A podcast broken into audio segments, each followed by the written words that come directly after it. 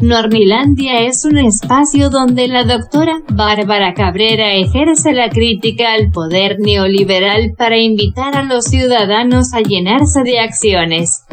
Los invito a escucharla y a seguirla. Entre letras, con su café y a un tweet de distancia la encuentran como arroba guion bajo Bárbara Cabrera. La escuchamos doctora en acción. Árbitro electoral vendido. El árbitro es arbitrario por definición. Este es el abominable tirano que ejerce su dictadura sin oposición posible y el ampuloso verdugo que ejecuta su poder absoluto con gestos de ópera. Eduardo Galeano. ¿Y cómo es la autoridad electoral en tu país? Para tener un panorama del organismo que resulta ser el árbitro en las elecciones, el cual actualmente se llama formalmente Instituto Nacional Electoral, antes conocido como Instituto Federal Electoral, es preciso hablar acerca de quien lo preside, Lorenzo Córdoba Vianelo, quien es un irascible personaje constituido en una especie de Luis XIV, a quien tal vez recuerden de los libros de historia donde se detalla cuando pronunció ante el Parlamento de París un 13 de abril de 1655 su mítica expresión, el Estado soy yo. En este caso, el señor Córdoba ha dejado sentir que el INE es él y háganle como quieran. Córdoba Vianelo se asume como abogado, académico, funcionario investigador y politólogo mexicano, y está enquistado en la institución electoral desde el 2011. En aquellos años, del 15 de diciembre de esa anualidad hasta el 7 de enero del 2014, se desempeñó como consejero del IFE, siendo su último presidente del 8 de enero al 4 de febrero de 2014, toda vez que dicha institución, a partir de una reforma legal, cambió la F por la N, es decir, para convertirse de IFE a INE. Como naturalmente hubiese ocurrido en una auténtica democracia, al ser creado el INE, en sustitución del IFE, alguien más debió haber sido nombrado para presidirlo. No fue el caso ya que gracias a las componendas del entonces titular del Poder Ejecutivo, Enrique Peña Nieto, la Cámara de Diputados lo eligió como presidente del Instituto Nacional Electoral por un periodo de nueve años, con un sueldo y prestaciones de primer mundo, en un país desigual donde impera la pobreza. Ahora veamos algunos de los alcances de Lorenzo Córdoba y por ende del Instituto Nacional Electoral. Intentó construir una sede faraónica a costillas de un pueblo empobrecido. Dio carpetazo al caso de las tarjetas Monex con las que el PRI compró la elección presidencial de 2012, de la cual resultó ganador Enrique Peña Nieto. En 2017 se hizo el ciego, sordo y mudo ante las desaseadas elecciones donde el priista Alfredo del Mazo, primo de Peña Nieto, fue ungido como gobernador. Validó las firmas falsas presentadas por Margarita Zavala, quien al final desistió en su intento por ser candidata independiente a la presidencia de la República. Desapareció por arte de magia más de 200 vehículos. Lorenzo Córdoba es clasista, racista y xenófobo. Recuérdese cuando se mofó de un representante de los pueblos originarios. Y fue más allá. Burlón expresó a su interlocutor.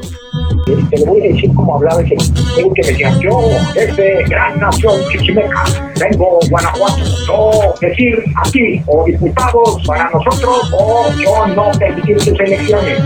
Se reúne en lo oscurito y últimamente de manera pública con políticos impresentables, entusiastas de las políticas neoliberales para brindarle su apoyo.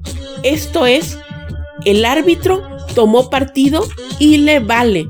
Y más bien Aquí podríamos decir que a él lo que le importa es Va por México, esa asociación de políticos neoliberales cuyo patrón es Claudio X González. Lorenzo Córdoba últimamente se pone iracundo durante las sesiones del INE. Despotrica contra ejercicios constitucionales de participación ciudadana y amaga con no organizarlos si no le dan más dinero. Quita la candidatura a personajes que no le resultan útiles, con pretextos tales como no reportar 19 mil pesos, razón por la cual Félix Salgado Macedonio, candidato de Morena por Guerrero, quedó fuera de la contienda electoral. Sanciona partidos políticos que le son incómodos ideológicamente y de paso contribuye a la defensa de los intereses del viejo régimen, cuyos personeros de a poco han perdido el poder y sus privilegios. Ha tenido la osadía de censurar las conferencias de prensa diarias conocidas como las mañaneras, un ejercicio de comunicación política circular único en el mundo que el presidente Andrés Manuel López Obrador ofrece a los medios y para informar al pueblo de México cada día.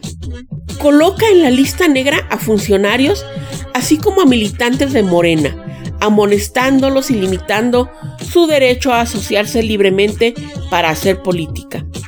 En suma, este señor, Lorenzo Córdoba, es nocivo para la democracia.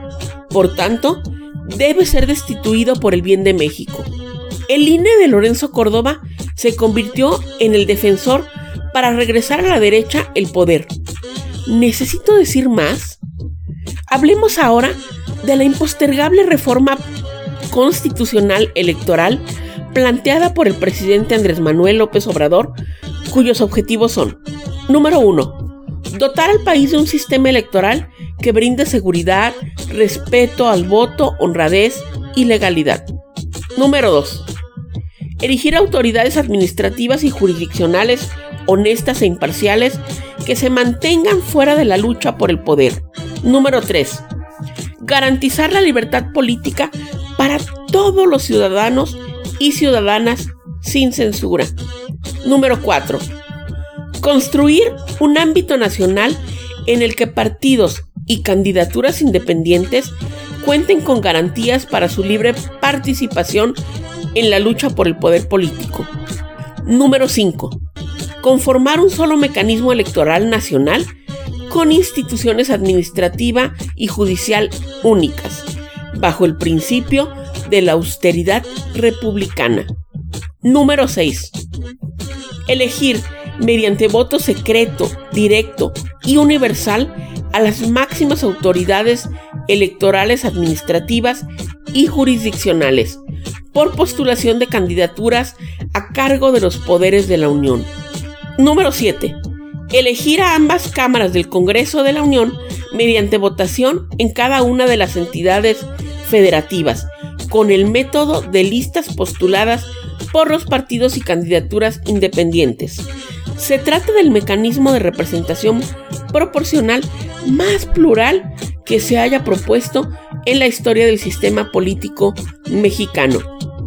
Número 8.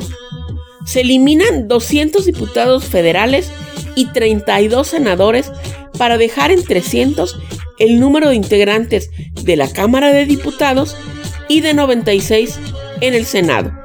Número 9.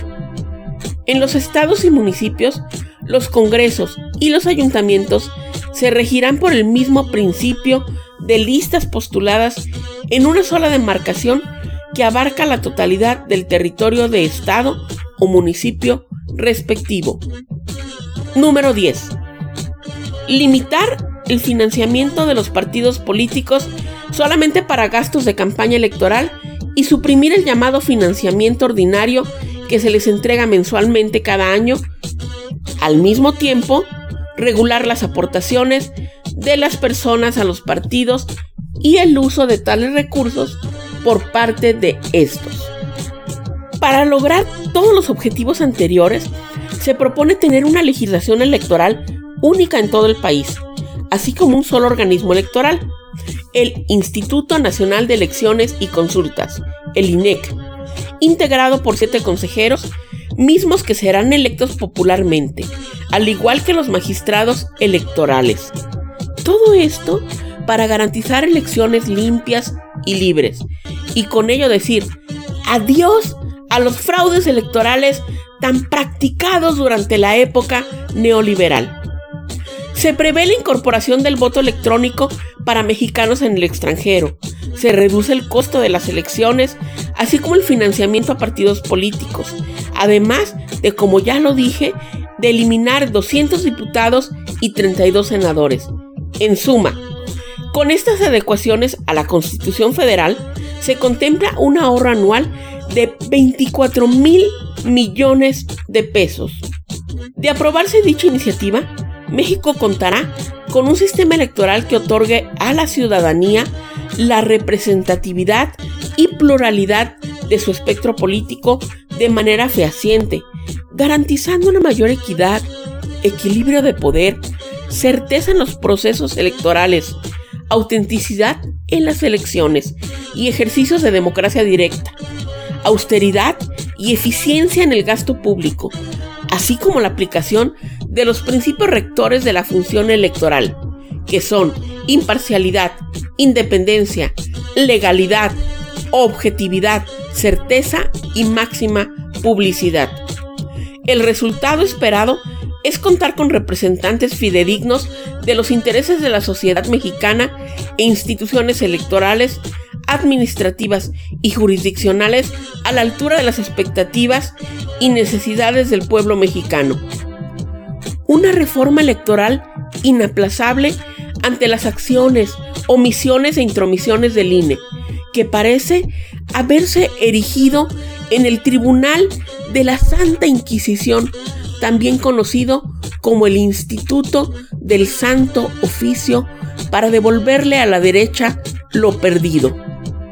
Mientras la mayoría queremos dar nuevos aires a la democracia mexicana y estamos a favor de la austeridad, los otros, los moralmente derrotados, cuyo único argumento es no pasará, se han declarado en moratoria constitucional. No, señores, no se equivoquen, les pagamos para que trabajen. Si acaso se niegan a hacerlo, dejen su curul y abran paso a quienes anhelan ser verdaderos representantes populares, no simples y vulgares curuleros. Es todo por hoy. Hasta la próxima, Nornilandia. Los invito a intercambiar puntos de vista acerca de estos temas. La encuentran entre letras con su café y a un tweet de distancia como arroba guion bajo Bárbara Cabrera.